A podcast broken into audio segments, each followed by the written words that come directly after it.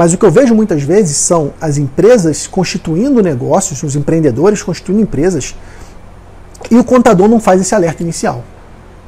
Na minha opinião, tinha que ser o contador a exigir do empresário, a cobrar do empresário, a orientar o empresário.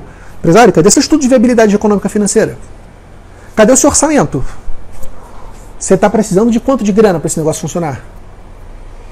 Eu acho que junto do processo de constituição de empresa, eu acho que tem que rodar junto a isso um, um, uma pequena consultoria de plano de negócios. Eu acho que é uma agregação de valor muito legal que os contadores podem fazer. Junto de uma Constituição, que você está lá buscando obter CNPJ, inscrição municipal, inscrição estadual, alvará de corpo de bombeiro, toda aquela conformidade, a gente oferecer para o cliente orientação, um mínimo conceito de plano de negócios. Pensar quem é seu cliente-alvo, pensar qual capital você precisa, porque, meus amigos, tem muito empreendedor que monta negócio e não pensa nisso. Você sabe, eu tenho certeza que você já se deparou com algum empreendedor como esse. Monta um negócio no peito na raça e vamos ver no que dá. E tá aí. Esse índice de mortalidade de empresas tão grande. Porque os empreendedores não se preparam. E coloca a culpa nos impostos. Ah, mas o imposto é muito caro. Pô, é caro, mas ele é previsível. Se você se preparasse, você já saberia dele. Não tem mistério, ele é previsível. E pô, quem está começando agora, o imposto de comércio é baixinho, pô, no Simples Nacional.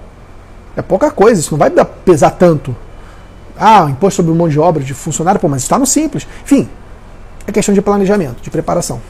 A minha defesa é que os contadores tragam esses, esses assuntos para os seus clientes.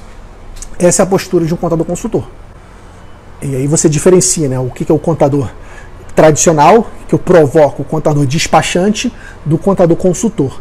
O contador tradicional se ocupa somente em garantir a conformidade. Está aqui seu CNPJ, está aqui sua inscrição estadual, está aqui sua autorização para se emitir nota fiscal, está aqui seu alvará de funcionamento, pum, contador tradicional.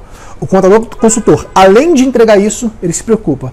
Está aqui cliente, você tem clareza do teu cliente-alvo, você está com o teu capital de dinheiro suficiente para o teu negócio funcionar, se der, se der problema, você tem empréstimo bancário para segurar a onda. O contador consultor se preocupa com isso também. E qual você acha que é o contador que é mais valorizado e que vai ganhar mais?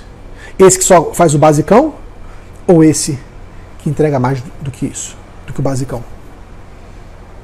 Inclusive um parêntese, esse que faz só o basicão, tem muita empresa hoje fazendo abertura de empresa de graça.